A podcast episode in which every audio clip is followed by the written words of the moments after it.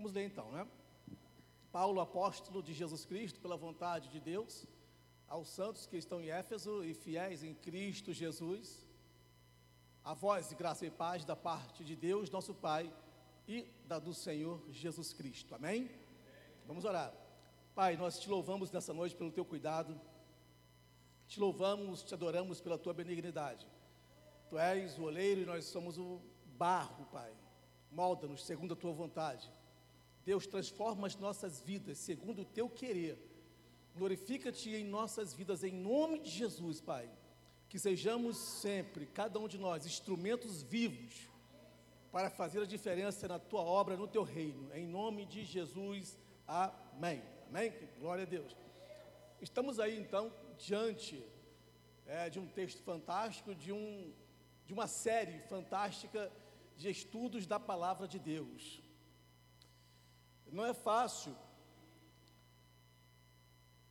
porque nós estamos diante de uma das mais tremendas epístolas que o apóstolo Paulo escreveu. A carta de Paulo aos Efésios, ela talvez só perca para a carta de Paulo aos Romanos em importância, mas é de um conteúdo fantástico. O conteúdo da carta ou dessa epístola, ele vem ecoando ao longo desses anos, desses milênios.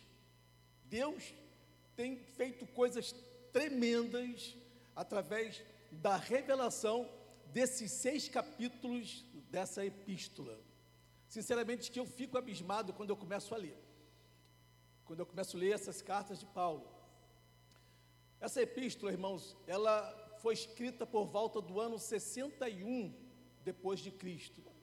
Mais ou menos nessa data aí. É chamada ou conhecida como uma das cartas de Paulo é, da prisão, porque ele escreveu enquanto estava em Roma. O autor, sabemos que é o apóstolo Paulo, ainda que tenhamos algumas controvérsias, mas nada que venha a pôr em xeque a veracidade de que, de fato, o apóstolo Paulo seria ou é aquele que escreveu essa palavra tremenda para nós. Um outro, um outro ponto interessante que eu acho é que essa carta de Paulo aos Efésios, ela é chamada a, a irmã gêmea da carta de Paulo aos Colossenses, devido à sua grande semelhança, irmãos gêmeas. Existem aí pelo menos 40 pontos, pensamentos escritos semelhantes que nos levam a esse entendimento dessa grande semelhança. Sinceramente, irmãos, vou, eu vou até um pouco além. E na mensagem eu vou enfocar isso. Ah, há uma semelhança também muito grande com até a epístola de Paulo aos Filipenses. Acho muito interessante. Então, irmãos, é de um conteúdo fantástico. Olha, nós temos aqui pelo menos 23 versículos nessa epístola. Fiquei pensando seriamente em, assim, na, na a maneira de expor essa ou esse capítulo primeiro dessa carta fantástica. Como fazer isso? Eu peguei um dicionário ou um comentário bíblico de Francis Davidson e eu achei uma coisa interessante, porque ele colocou, ah, ele expôs o capítulo primeiro em pelo menos quatro pontos. Isso eu achei legal, interessante. Quatro pontos para mostrar todo o conteúdo dessa, dessa carta. Falei, tá legal. Só que, mesmo William Barclay, ou pelo menos até o Hernandes Dias Lopes e tantos outros autores, eu comecei a olhar alguns comentários bíblicos e todos vão nessa linha. Falei, então tá, Tá certo. Sinceramente, irmãos, eu não vou inventar a roda, né? Não precisa. Mas o produto desse, dessa palavra, obviamente, que foi o nosso tempo aqui. Nós estamos tendo aqui, a cada terça-feira, um momento onde nós estamos aqui conversando sobre esta, esta carta. Estudamos pelo menos dois capítulos, o primeiro e o segundo capítulo. E foi muito produtivo esses, essas duas terças-feiras que passamos aqui. Mas eu quero falar a vocês o seguinte: em cinco pontos, quais sejam? A apresentação, primeiro, a apresentação e saudação que se residem nesses dois primeiros versículos, tá bom? Então, apresentação e saudação. Nesse primeiro ponto, o apóstolo Paulo ele faz menção do seu ministério, o seu apostolado em si, Paulo, apóstolo de Jesus Cristo. Irmão, certamente que a sua apresentação é de grande relevância. Ele está dizendo, Paulo, o apóstolo de Jesus Cristo. Ou seja, o apostolado de Paulo não foi uma coisa criada, inventada, projetada por alguém. Em nossos dias vemos muito isso, pessoas que se auto-intitulam, avocam-se o direito de se consagrarem ao ministério apostólico. Está desse jeito. Mas certamente que Paulo aqui, quando ele fala apóstolo de Jesus Cristo, ele não faz de forma alguma para se exaltar. Claro que não. Era para comprovar, para mostrar certamente que a origem do seu ministério apostólico era o próprio Senhor Jesus Cristo. Isso é muito relevante e importante. Ele não falou isso, por exemplo, a carta aos Filipenses, como ele se apresenta como servo de Jesus Cristo. Então, irmãos, esse primeiro ponto eu acho muito interessante, essa apresentação. Por quê? Porque no mundo em que vivemos há esse, essa busca desenfreada pela, a, pela exposição. E há um desejo hoje no mundo, as pessoas têm buscado estar sempre em evidência, a querer estar na, na frente de tudo, a ser a estrela. Então hoje, hoje mais que nunca, busca-se isso. E a internet, as mídias, as redes sociais têm mostrado esse desejo desesperador por parte de muitos em nossos dias. Mas quem precisa brilhar na minha vida e na sua, não é ninguém, senão menos Jesus Cristo. Esse deve brilhar como o sol da justiça. E diga-se de passagem: se temos o sol, então não temos estrelas. Se tem sol, não tem estrela. Então Deus não quer estrelismo. Deus deseja homens e mulheres tementes a Deus, servos do Senhor, para fazerem e dedicarem suas vidas à obra e ao reino de Deus. Amém? Eu não sei se alguém aqui já viu isso, mas nesse contexto ainda de, de, de, de, projeção, de querer aparecer, de, vocês sabiam que tem pessoas, e às vezes dentro de casa, homem e mulher, esposo e esposa, às vezes, às vezes a esposa ou o esposo coloca alguma coisa lá, se o cônjuge não fizer uma, uma curtida, é motivo de briga, gente. Você sabia que isso acontece? Se o esposo, porque ele ou ela observou que o parceiro ou parceira fez uma curtida em algum lugar lá. E ela fala, ou ele fala, você curtiu lá, mas não curtiu a minha? Irmãos, isso não é relevante. Isso não é importante. Nós precisamos entender que tudo que fazemos é para o reino, é para o Senhor. Obviamente que nós aqui, quase 100% aqui, tem, coloca alguma coisa nas redes sociais, ou no Facebook, no Instagram, mas coloca alguma coisa. Mas não deve ter em mente que aquilo ali é para se colocar em evidência, para aparecer, quer dizer que é o melhor. Não é com esse, com esse enfoque. Às vezes eu mesmo coloco muitas coisas, coloco, sempre coloco. Esses dias agora eu parei um pouco. Mas eu sempre coloco alguma coisa na rede social. Diga-se de passagem, na semana passada, quinta-feira, eu ganhei o título de cidadão rio-branquense. A pessoa? Diga a vocês com toda certeza que eu não tinha dimensionado, até depois de sair de lá, a relevância disso, irmãos. Eu disse para minha esposa, eu queria estar em casa. Mas depois eu entendi. E eu tenho orgulho. O Acre é a minha casa. Foi aqui que eu recebi tudo, foi aqui que eu cresci, foi aqui que eu prosperei, tudo. Então o Acre é uma benção da minha vida. E ser considerado hoje, ser legitimado, cidadão rio-branquense, ora, é um privilégio. Mas isso em momento algum vai me, me trazer exaltação no coração, não, de jeito, de forma alguma. Quero continuar contribuindo de alguma forma para abençoar. Esse é o nosso projeto de vida. Mas eu fui abençoado e eu louvo muito a Deus porque é Ele que tem cuidado de nós. Irmãos, a Bíblia fala que Deus ele abate quem Ele quer e exalta quem Ele quer também. É, é tudo é Ele. Isso é o exercício pleno da Sua soberania.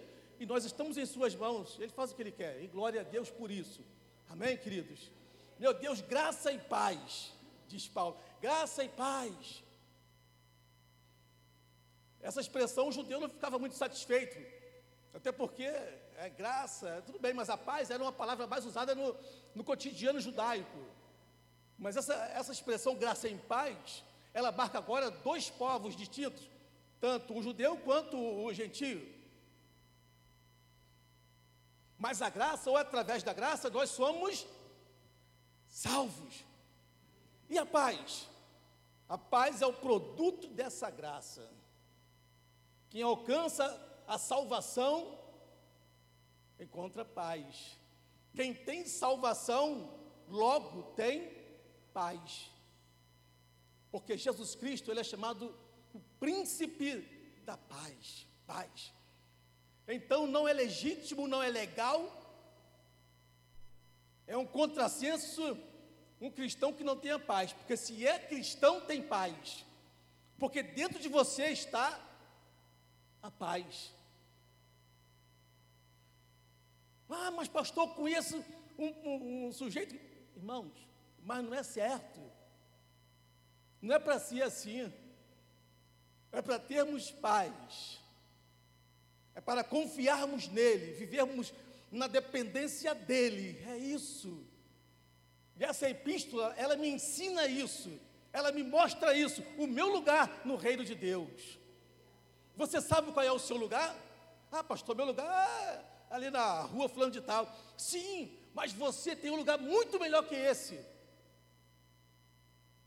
Você tem um lugar muito melhor, muito mais sublime, muito mais poderoso as regiões celestiais em Cristo Jesus.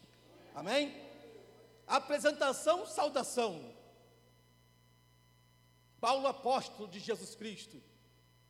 No contexto, volto a dizer, aonde estão banalizando os nossos ministérios. O ministério pastoral foi banalizado no passado. Hoje estão massacrando o ministério apostólico. Ainda que eu tenha, cabe as considerações, sobre esse, esse ministério. Bom, mas o certo é que estão banalizando o ministério apostólico. Um ministério importante, imprescindível, faz parte, e eu posso afirmar, não no contexto daqueles dias, o ministério apostólico em si, mas eu acredito que nós tenhamos sim este ministério em nossos dias, não com aquela conotação original. Mas ainda assim isso é controverso, porque há aqueles que dizem, não, pastor, eu acredito. Aí eu respondo, tudo bem. Você acredita ou não acredita, mas a gente caminha junto, porque aquilo que nos une é maior do que aquilo que nos separa. Amém? Glória a Deus. Glória a Deus. Apresentação e saudação. Esse é o ponto número um, versículos 1 e 2. Vamos lá. Agora, o propósito do Pai. Aí eu, é um conjunto de versículos que vai do 3 até o 6. Vamos lá, vamos passar rapidinho.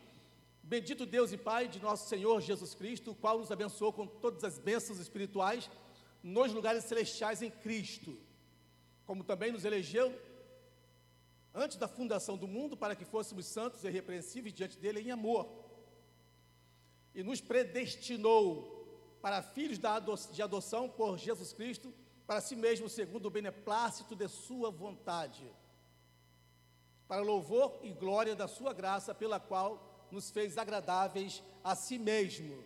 Amém? O propósito. Propósito de quem, pastor? Propósito do Pai. Qual o propósito de Deus para com a minha vida? Primeiro, conceder bênçãos espirituais nas regiões celestiais conceder bênçãos espirituais nas regiões celestiais. Irmãos, essa expressão no original ultrapassa a compreensão humana. A ideia aqui é que nós recebemos de Deus bênçãos espirituais, ou seja, de ordem espirituais nas regiões celestiais. Mas o que seriam essas bênçãos espirituais nas regiões celestiais?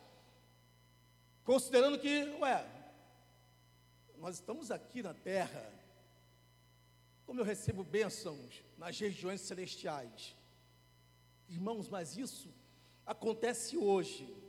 E quando falam de bênçãos, e quando o Senhor fala de bênçãos espirituais, Ele está dizendo o seguinte: olha, agora eu estou revestindo vocês de algo muito maior, de ordem espiritual. Então isso se processa assim no reino espiritual, no mundo espiritual. E no mundo espiritual não é só bênção, tem guerra. Porque Satanás reside aonde? Nas regiões celestiais também. Mas Deus nos revestiu dessa autoridade. Nas regiões celestiais. Autoridade para quê, pastor? Pisar serpentes e escorpiões. Desfazer as obras de Satanás. Repreender toda sorte de demônios, de enfermidades. Autoridade espiritual. Deus delegou isso para mim e para você. Mas, irmãos, é lá nas regiões celestiais que está o Senhor, está o seu trono, é verdade. Mas nós, ainda que de forma parcial, experimentamos esse poderio hoje em nossos dias. Essa autoridade que o cristão deve gozar. Autoridade sobre demônios, expulsar enfermidades, caminhar com Cristo. É isso que Deus tem feito da minha na sua vida. Eu não sei se vocês já ouviram,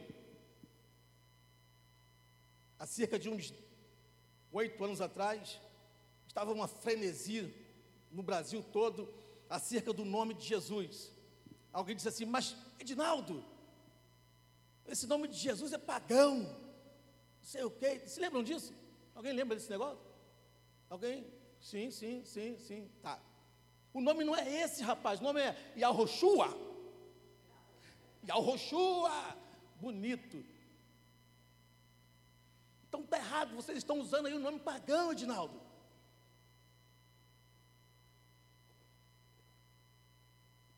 Eu disse, mas meu amigo, a gente tem falado esse nome há tanto tempo.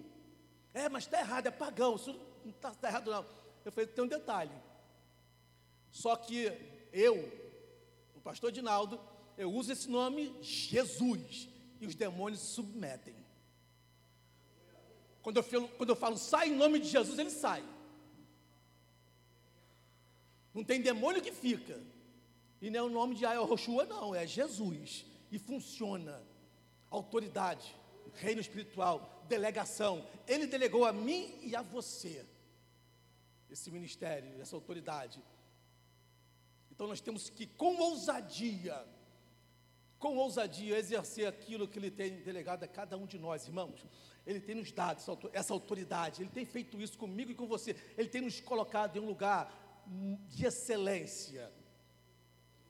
E nós precisamos usar dessa convicção. Ele diz: olha, em Cristo, nós temos isso em Cristo, ou seja, uma expressão de unidade, de comunhão entre Jesus Cristo e os crentes, a igreja.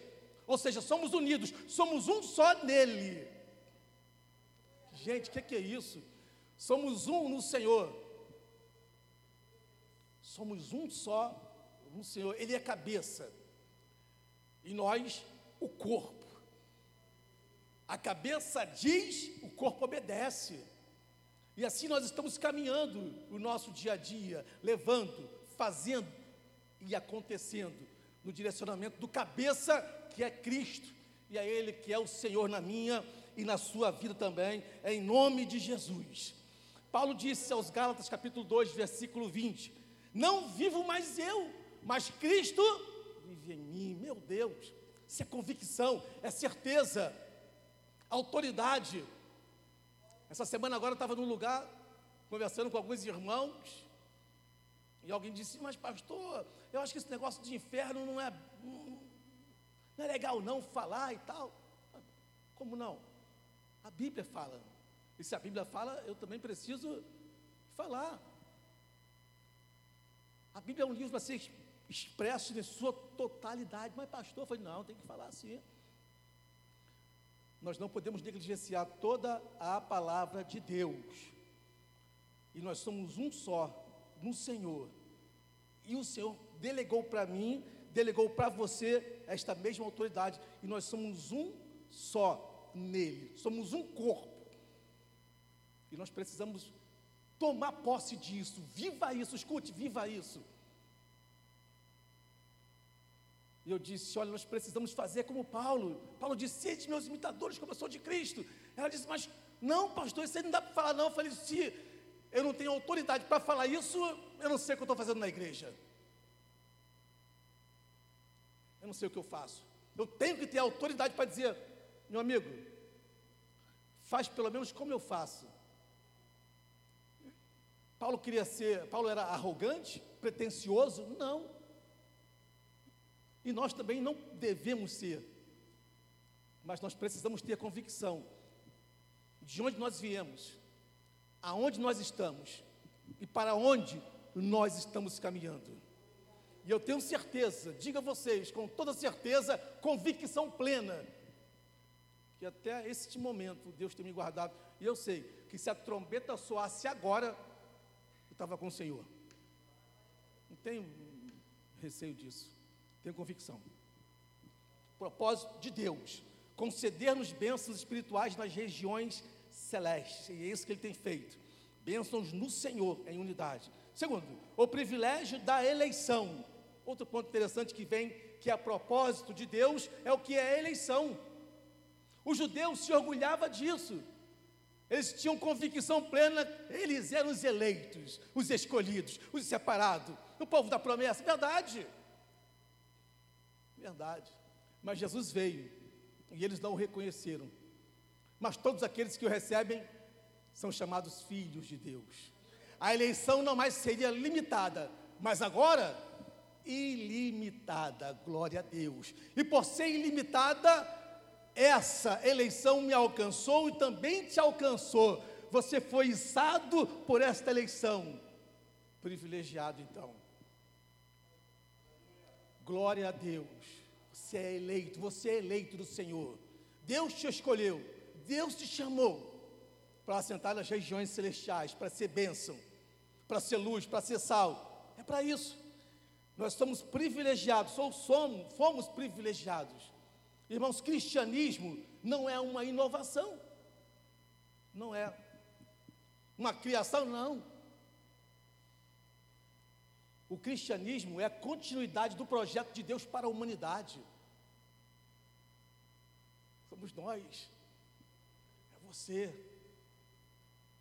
A continuidade daquilo que Deus projetou, Ele viu lá. É vocês, são vocês que vão fazer a diferença. Meu Deus. O mundo não entende isso, mas a você é dado conhecimento. A nós foi dado esse conhecimento, e isso é um privilégio que Deus nos concedeu. É motivo da gente pular, saltar, glorificar o Senhor. Não como uma lata vazia, mas como cristãos cheios do Espírito Santo e da glória a Deus. Obrigado, Senhor. Muito obrigado pelo privilégio. Muito obrigado pelo cuidado. Muito obrigado porque o Senhor me escolheu, me elegeu para fazer parte da tua família. Você é a família de Deus. Nós somos uma só família. Nós somos filhos daquele que veio há dois mil anos atrás, entregou a sua vida, derramou o seu sangue para nos redimir. E glória a Deus. O objetivo dessa eleição, irmãos, está tudo dentro desses versículos. O objetivo seria então sermos santos e irrepreensíveis. Sermos santos, irrepreensíveis e adotados. O objetivo é sermos santos. Ô oh, pastor, o que, que é isso? O projeto de Deus, irmãos, após a nossa eleição, é que nós tenhamos essa comunhão contínua com Ele, uma vida contínua com Deus, uma progressão contínua, efetiva, do nosso relacionamento com Ele. A filiação. A filiação. Fomos regenerados, verdade, mas fomos adotados. A adoção ela vai mudar o nosso relacionamento com Deus, mas a regeneração muda, muda a minha natureza. Estava distante de Deus, mas agora estou bem perto. Não tinha como me aproximar dele, mas agora eu tenho, através do sangue de Jesus. Isso ele fez por mim e por você. Ele deseja, com a eleição, nos tornar pessoas santas, santos, ou seja, que nós nos afastemos de todas as mazelas, de todo o pecado, de tudo aquilo que afronta a santidade de Deus. É isso que ele quer. irrepreensíveis, uma vida ilibada, uma vida padrão, uma vida que não envergonha ninguém. Uma vida onde cada um de nós podemos andar em qualquer lugar com a cabeça erguida. Sim, Senhor. E nós precisamos e devemos ser assim, andar assim, aonde quer que estejamos. Na nossa casa, na igreja, no seu trabalho, precisamos ser irrepreensíveis. É o projeto de Deus para mim e para você. É horrível, é triste quando nós somos sujeitos à repreensão de outrem. Ah lá, olha o pastor, meu Deus, não, não é para ser assim. É para ser assim, eu quero ser modelo como a Dona Maria, como o seu Zé. Eu quero ser um crente como o pastor Carlos. Eu quero ser um, uma crente como a pastora Marta. Oh, Perdão. Diz a ética que não pode usar nomes, mas eu vou usar aqui. Porque eu me sinto bem em casa. E no meio de amigos e irmãos. Então não tem problema. Eu quero ser um cristão assim. E é assim que nós precisamos e devemos andar, como santos irrepreensíveis e adotados pelo Senhor. Vamos lá, ponto 3 é, a redenção, veja, falei do Pai, agora vou agora passar para a redenção do Filho, versículos 7 a 12.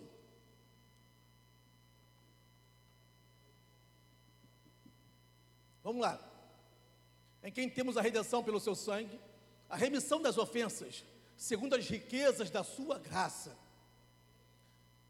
que ele tornou abundante para conosco em toda sabedoria e prudência. Meu Deus, sabedoria e prudência. Descobrindo-nos o mistério da sua vontade, segundo o seu beneplácito que propusera em si mesmo, de tomar, de tornar a congregar em Cristo todas as coisas, na dispensação da plenitude dos tempos, tanto as que estão no céu, como as que estão na terra. Nele digo, em quem também fomos feitos herança, havendo sido predestinados conforme o propósito daquele que faz todas as coisas, segundo o seu conselho, segundo o conselho da sua vontade, com o fim de sermos para louvor da sua glória, nós, os que primeiro esperamos em Cristo. Glória a Deus. Redenção. Nós temos na Bíblia, irmãos, a principal ilustração sobre a redenção na história do Egito. Quando Israel ele foi liberto. Então é um, uma forma de redenção. Eles foram libertos do cativeiro egípcio. Redimir quer dizer nada mais, nada menos que comprar e deixar livre mediante pagamento de um determinado preço. Isso é redimir, comprar e deixar livre mediante pagamento de um determinado preço. Que nesse caso, irmãos, foi o preço de sangue. Nós fomos redimidos porque o preço foi pago. E o preço foi alto, foi o preço de sangue. Fomos todos nós redimidos. Paralelo muito interessante é que o povo de Israel, aquela nação, ela estava também sob o jugo egípcio. Estavam como escravos do Egito. E nós, outrora, também estávamos sob o jugo do pecado de Satanás, mas aprove a Deus nos redimir, pagar o preço, para que pudéssemos nós sermos livres. E agora nós podemos dizer assim: eu sou livre, eu sou livre, eu sou livre por Jesus Cristo, porque Ele me libertou, Ele pagou um preço pela minha vida. Redenção, irmãos, é livramento de cativeiro nós estávamos fadados, condenados à morte. Mas Deus olha para mim, para você e diz: Você não vai morrer. Você não vai permanecer na sarjeta. Você não vai ficar aí nas garras do diabo. Vou te tirar daí. Ele então providencia um sacrifício perfeito, entregando o seu próprio filho para resgatar a tua vida e a minha também. E glória a Deus por isso. Redenção essa redenção foi operada por Cristo. e também criou um novo povo, que somos eu e você, a sua igreja. Segundo lugar, dentro do ponto ainda de redenção, perdão de pecados. É a expressão máxima desse contexto, o perdão dos nossos pecados. Tivemos os nossos pecados todos perdoados por Deus. E o melhor de tudo ainda, Ele providencia dom de sabedoria e a prudência para que nós possamos nos conduzir segundo a Sua vontade. É Ele que providencia. Veja que é o Senhor, na Sua soberania, que dá, que entrega para nós a capacidade, sabedoria, prudência, para que possamos nos conduzir. Deus ainda nos, Ele nos ama tanto que Ele providencia até a forma, a maneira de nós nos conduzirmos, como nos conduzirmos. Prudência, sabedoria. E é assim que o cristão tem que andar, com prudência, com sabedoria, prudência, cuidado não vá andar por qualquer ambiente, não vá pisar em qualquer lugar. Tem muito cristão caindo, perdendo a sua comunhão com Deus, porque quer andar em qualquer buraco. Quer andar em lugar que não é para crente estar. Ah, não tem nada a ver, não, pastor, eu consigo, sou, sou forte. Não é assim. Muito cuidado. A gente vê hoje tanta coisa acontecendo. A gente vive, sinceramente, acho que os últimos dias mesmo. Porque a igreja ela tem definhado de uma maneira terrível. E isso é exposto mediaticamente, todos os dias. Isso é ruim.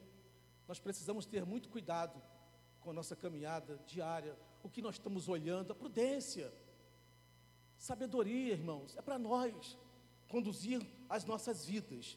Meu Deus. Essa carta de Paulo aos Efésios, ela mostra exatamente esse cuidado de Deus. Tanto é assim que no capítulo 6 você tem as armas da sua guerra.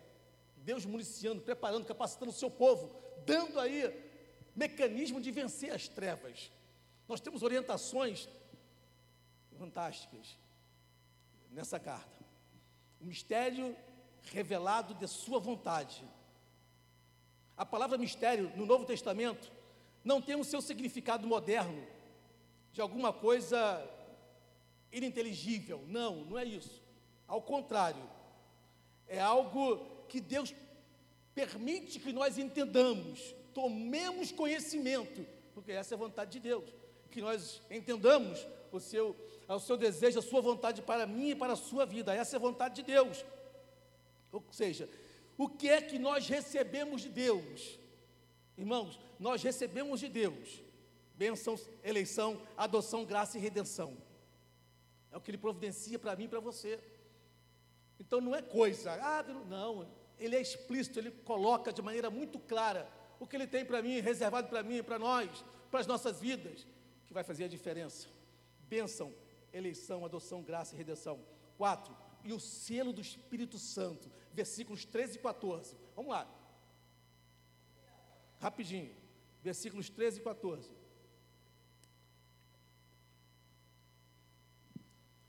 Em quem também vós estáis, depois que ouvistes a palavra da verdade, o evangelho da salvação, e tendo nele também crido, fostes selados com o Espírito Santo da promessa, meu Deus, o qual é o penhor, o pagamento da nossa herança para a redenção da possessão de Deus. Olha, para a redenção da possessão de Deus, é posse de Deus, para louvor da sua glória. Irmãos, olha, sinceramente, esse texto, essa parte aí é fantástica. O selo do Espírito Santo, o charagma, a marca do Espírito Santo, fantástica.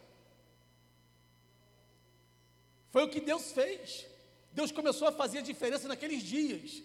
O povo judeu achava que era só para eles. A bênção é só para eles. Aí o Senhor começa a batizar no meio dos gentios. Começa a ministrar unção, poder, Espírito Santo, vai! E o Pedro, meu Deus, é verdade. Deus estava revelando, irmãos, não só a mudança que estava acontecendo, mas estava projetando o futuro que viria ainda. Esse é Deus. marcados, somos selados com o selo da promessa. Você é marcado. Talvez você olhe para o seu irmão, olhe para mim, não está vendo nada, mas sobre você tem uma marca, a marca da promessa, o selo do Espírito Santo marcou a minha vida, marcou a sua vida.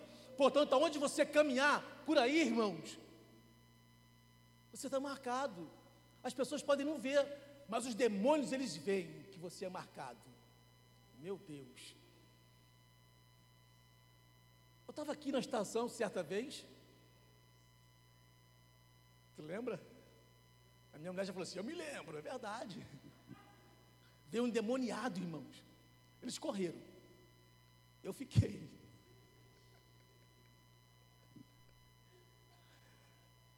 A ousadia, ele sentou ali perto de mim. Aí eu disse assim: Olha para mim agora, rapaz. Demoniado. Ele olhou. Não está vendo, não? Eu perguntei. A marca aqui na minha. Ah, caiu correndo. Mas, irmãos, veja, existe a marca de verdade na sua e na minha vida. Você é marcado. Os demônios sabem quem é você. Se você é homem de Deus, se você é mulher de Deus, eles sabem. E olha o interessante disso tudo aí, saber quem é, vou dizer a vocês. A marca, o selo do Espírito Santo, irmãos, ele fala de algumas coisas. Olha só, fala de uma transação comercial, claro, a gente viu ali o preço, de uma transação comercial. O selo da promessa do Espírito Santo fala de uma transação comercial, na qual foi pago um preço de resgate. Esse, esse ato, no mundo jurídico, seria um ato jurídico perfeito. Então, opa, isso aí, um ato jurídico perfeito. É, então foi feito aí um ato, uma transação comercial e você foi comprado. Eu fui comprado, glória a Deus. Ainda bem que o meu dono é o Senhor. Mas tem muitos cujo dono é o tinhoso. Mas também fala de direito e posse. Selo fala de direito e posse. Dizem que no mundo antigo, mas eu tenho certeza, você também comigo, que hoje também o selo é símbolo de propriedade. É ou não é? É hoje. É, o sujeito Barclay lá escreve, ah, não, não, é hoje também. Se ele tivesse aqui, ia falar, na fazenda do Adem, está tudo lá marcadinho os boi dele. Né? Os, os boi do Adem, tudo marcadinho. A marquinha dele está lá. Nós somos selados, somos propriedade. De quem é esse? exclusiva de Deus. Você é propriedade exclusiva de Deus. Porque sobre você está o selo da promessa, o selo do Espírito Santo. Glória a Deus. Selo fala de segurança e proteção. Quando Jesus foi morto e enterrado, colocaram um selo na pedra para que ninguém mexesse. Proteção.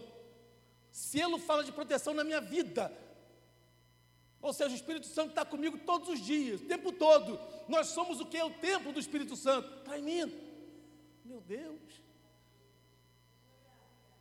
Fala disso, irmãos.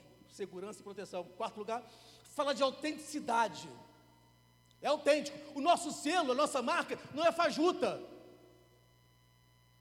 Não é produzido da China. Não. A nossa marca é produzida no céu. Glória a Deus, no céu. Você foi selado com o selo do céu, está marcado, protegido. É autêntico, não é falso. Porque pirata, como eu falei no passado, estou fora. Para finalizar, é, o último ponto, irmãos, é ação de graça pelo estado espiritual dos leitores. É bem rápido isso, tá? versículos 15 a 23. Veja que nós temos 23 versículos nessa epístola. Prof... Eu estava falando com um amigo meu hoje na receita sobre como é que eu exporia esse capítulo 1, considerando que eu já preguei um sermão baseado num versículo desses aqui. Então, meu Deus! Mas é muito legal a gente estudar juntos a palavra de Deus. Então você que não tem vindo às terças-feiras, e que faz parte daqueles que devem estar aqui, que, então você vem aqui, a gente vai estudar junto aqui. E, e, o legal de tudo é que você pode expor o seu pensamento. Muito legal. Eu já falei para o pastor isso, que eu estou achando muito legal esse, esse nosso encontro das terças-feiras. Vamos lá. Pelo que ouvindo eu também, a fé que entre vós há no Senhor, no Senhor Jesus, e o vosso amor para com todos os santos, não cesso de dar graças a Deus por vós, lembrando-me de vós nas minhas. Olha só, Paulo sabia, ele diz: Olha, não cesso de dar graças por vocês. Olha que coisa, é bem simples isso, nas minhas orações. Continua. Para que o Deus de nosso Senhor Jesus Cristo, o Pai da glória, vos dê, em seu conhecimento, o espírito de sabedoria e de. Olha só, deixa aí. O espírito de sabedoria e de revelação, irmão. Não é revelagem, não. É de revelação. Porque o que está tendo em nossos dias é muita. Não é, pastor? Sem comentários. Adiante. Tendo iluminados os olhos do vosso entendimento, para que saibais qual seja a esperança da sua vocação e quais as riquezas da glória da sua herança nos santos. Meu Deus. E qual a sobreexcelente grandeza do seu poder sobre nós, os que cremos, segundo a operação da força do seu poder. É, é por nós, que manifestou em Cristo, ressuscitando dos mortos e pondo à direita nos céus, acima de todo principado e poder e potestade e domínio, e de todo nome que se nomeia, não só neste século, mas também no vindouro. E sujeitou todas as coisas a seus pés, e sobre todas as coisas o constituiu o Senhor como cabeça da igreja. Qual é o seu corpo? A plenitude daquele que cumpre tudo em todos. Glória a Deus. E eu quero encerrar nessa ação de graça, pelo estado espiritual dos leitores daquela igreja. É uma carta. E Paulo disse: Eu me alegro com a fé de vocês eu, me, eu exulto com o proceder da vida de vocês. Vocês têm feito a diferença, o apóstolo falava. Vocês são modelos, são exemplos. E em minhas orações, eu sempre faço menção de vocês, meus filhos amados. Coisa tremenda, irmãos. É isso que Paulo quer falar. Paulo exalta a fé dos seus filhos. Paulo exalta por um momento aqui através desse elogio, a conduta daquelas pessoas. Mas, pastor, o que isso tem a ver comigo? Muita coisa. Esse é exemplo para a gente seguir, acompanhar, para a gente entender, irmãos, que é importante nos meus relacionamentos, sobretudo dentro de casa, nos meus relacionamentos, sobretudo é, eclesiásticos, vamos colocar assim. A questão do elogio, ninguém vive de elogio, claro que não mas elogio faz a diferença.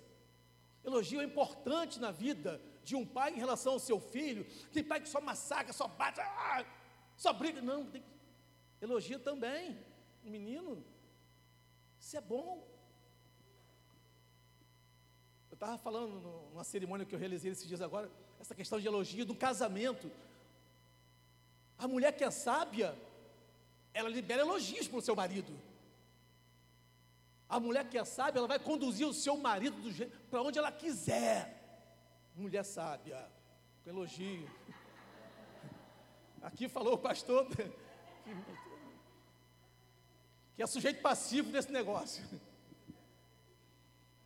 Então, elogio é importante. Paulo fez menção. Olha, meus filhos na fé, da mesma forma, ele faz isso na carta da alegria. Ele faz o mesmo comentário. Então é importante, irmãos, que façamos isso. Muito importante, elogios são importantes. Nós não dependemos disso para caminhar, obviamente que não. Não é tão bom. Poxa, valeu, olha, aquela foto ficou bacana, pô. Assim. É isso?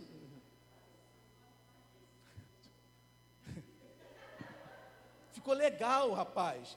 Então é importante falar. Eu, porque não tenho tempo, eu ia falar um negócio para vocês aqui interessante sobre esse negócio aí. Vou passar adiante. Vamos lá. Outra coisa é que Paulo orava pelos seus discípulos, pelaquela igreja. Faço menção de voz em orações.